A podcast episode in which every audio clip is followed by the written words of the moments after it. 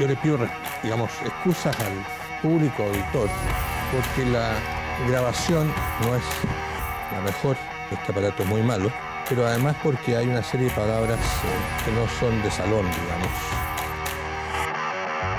Convención culiada convencionales, con su madre. En primer lugar, proponemos disolver las actuales instituciones estatales y reemplazarlas por una única asamblea que concentre todos los poderes. No existe la causal de renuncia para un parlamentario ni para un convencional por ser un mentiroso sinvergüenza. De Guigure que está hablando puras Sí. Yo no sé a quién le puede no importar que lo traten de hijo de puta. Un acto de poca cosa. Pero no me extraña, porque usted es comunista. Que retire sus carabineros, sus militares, sus milicos. Que entienda de una vez Piñera. Salgan, salgan ustedes para que no es 57. Se nota un poco tensa, Montserrat. Sin lugar a dudas, con el sí eh, y con el no, esa batalla de las ideas eh, va a existir y estoy seguro que vamos a estar con Sebastián eh, en la misma trinchera luchando por esta idea.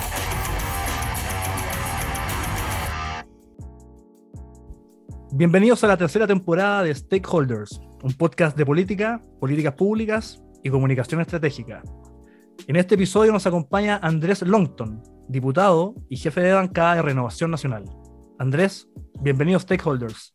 Gracias, Sebastián, por la invitación. No voy a pronunciar el nombre del programa porque me va a salir mal seguramente, así que no, no voy a correr riesgo.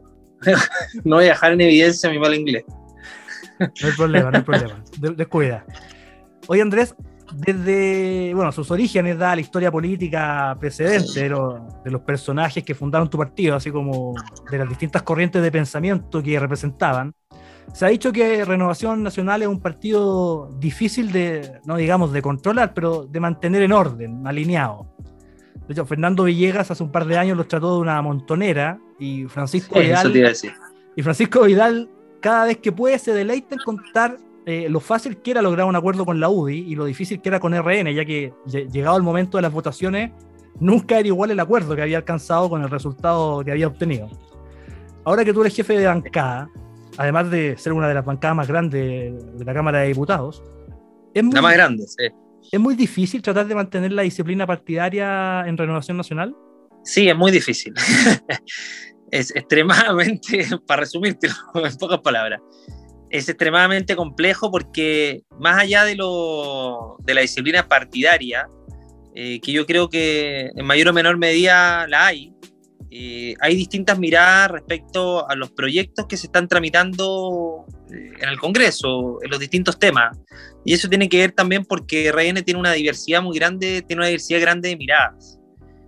tenemos gente más liberal, de las cuales dentro de ellas me considero yo, más conservadoras, eh, social cristianos, em, etcétera. Entonces, la verdad es que tienen que convivir distintos mundos dentro de una bancada que es grande, además.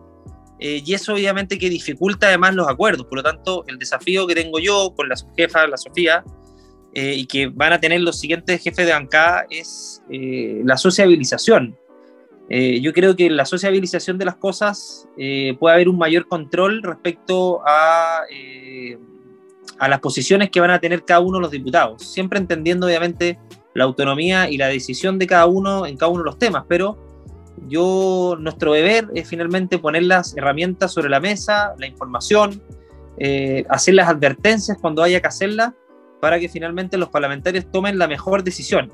Pero sí, es, es, complicado, eh, incluso cuando llegamos a acuerdos, eh, finalmente esos eh, eh, también son difíciles de cumplir para, para, algunos, y, pero la verdad es que en este periodo, por lo menos en la mayor cantidad de las cosas, sin contar en los retiros, que los retiros es un mundo aparte, creo que se han cumplido los acuerdos y, y hemos podido por lo menos avanzar en, en, en, temas en común. Yo creo que eso también tiene que ver con ser oposición.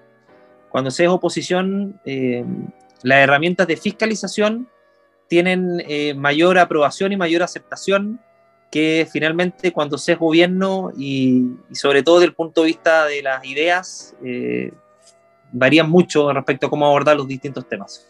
Oye Andrés, tanto a ti como a mí nos tocó presenciar en primera línea cómo fue el comportamiento de la oposición al gobierno del presidente Piñera, hoy oficialismo, un comportamiento colmado a pequeñeces, mezquindades, bajeza, donde no reconocían nada.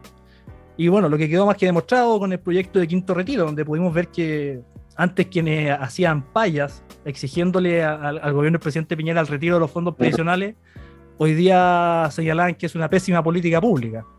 ¿Qué tipo de eh, oposición va a ser Renovación Nacional?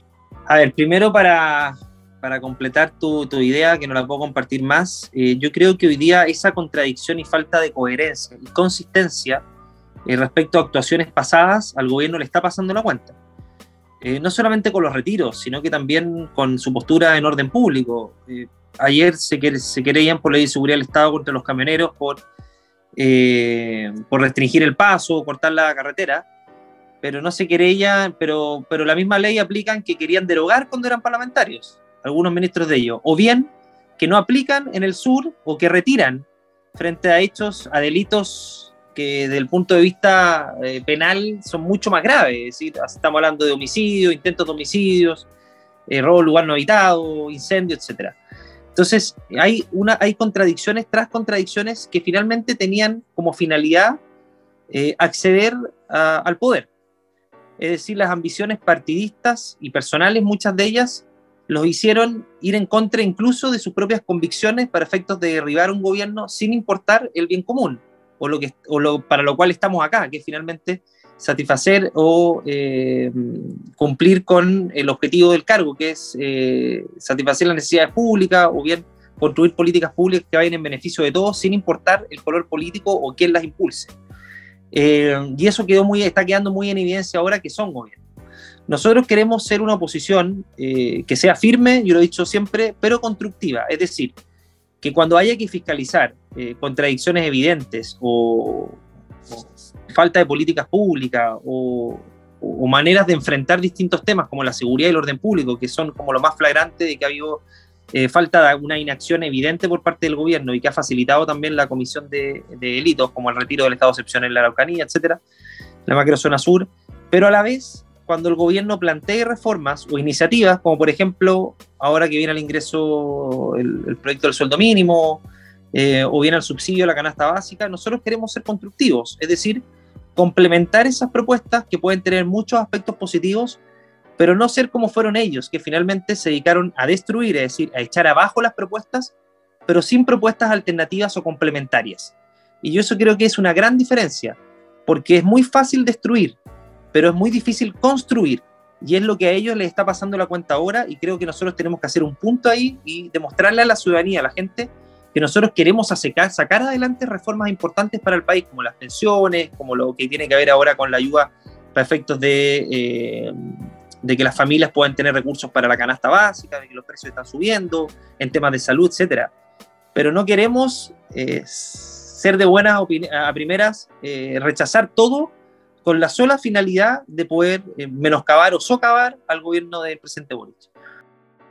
Ayer fue el Consejo de Gabinete Ampliado, que incluyó a los presidentes, los partidos oficialistas, donde vimos un, fuerte respaldo a la ministra Siches. De hecho, el presidente Boric tuvo que sentarla con él en una mesa aparte, solo los dos, para dar una imagen potente de respaldo, ya que viene bastante golpeada gracias a sus desatinos y falta de preparación.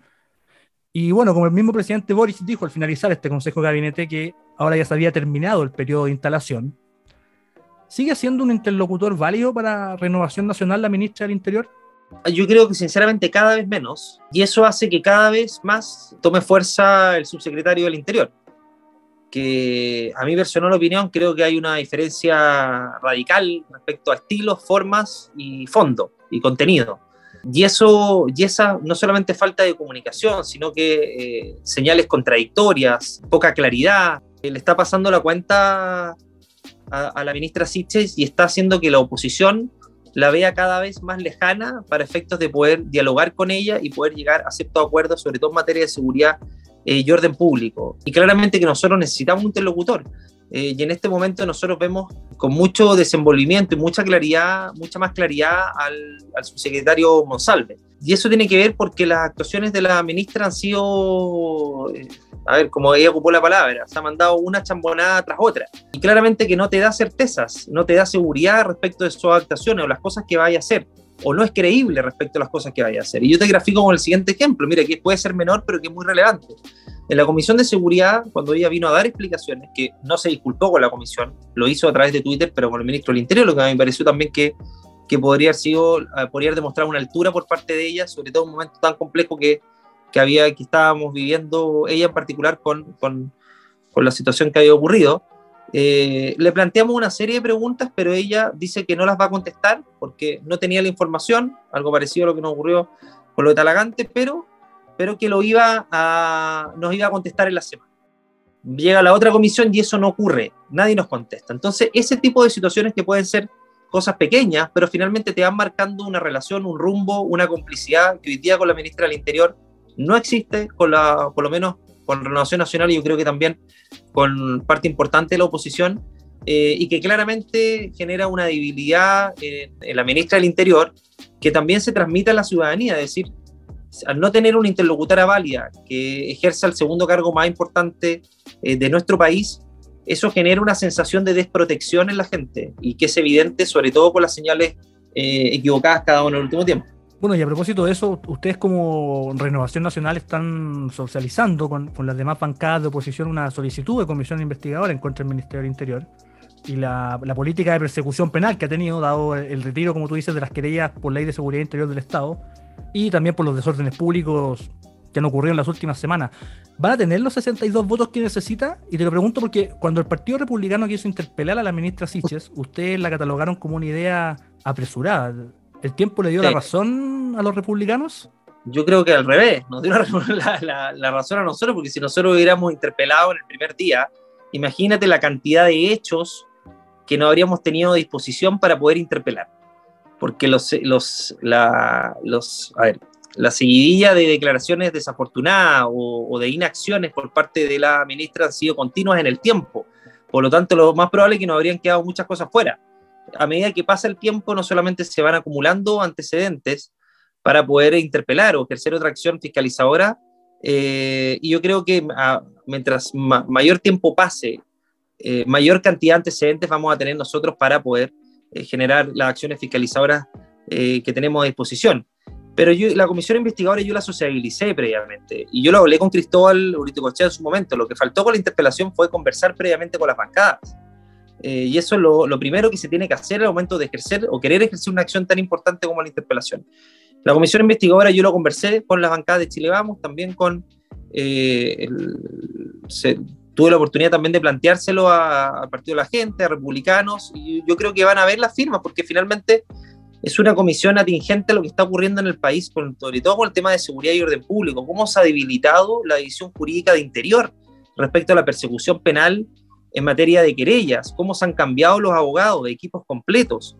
Eh, pareciera ser que hay una manera, una, que esta es una acción deliberada para debilitar las herramientas que tiene el Estado para perseguir penalmente a quienes cometen delitos o bien eh, están ejerciendo actos de terrorismo en, la, en todo el país, en particular en la macrozona sur, pero también de delincuencia en todo el país.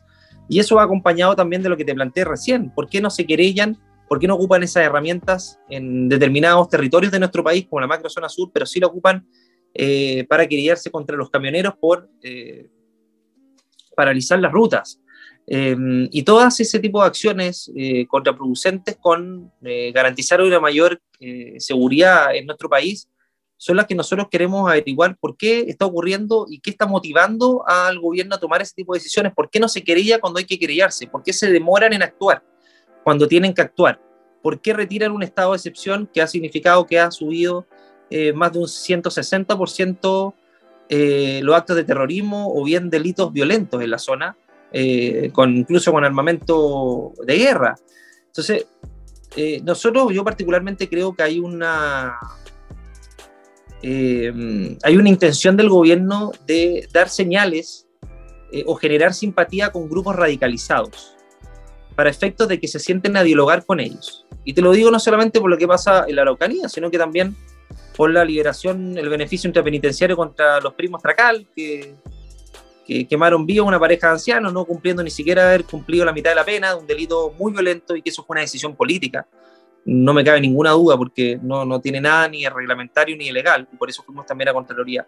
Entonces pareciera ser que el gobierno le está hablando a ciertos grupos afines ideológicamente y muchos de ellos radicalizados que ejercen la violencia con fines políticos eh, y está desatendiendo un principio básico, que es la seguridad y la protección de las víctimas.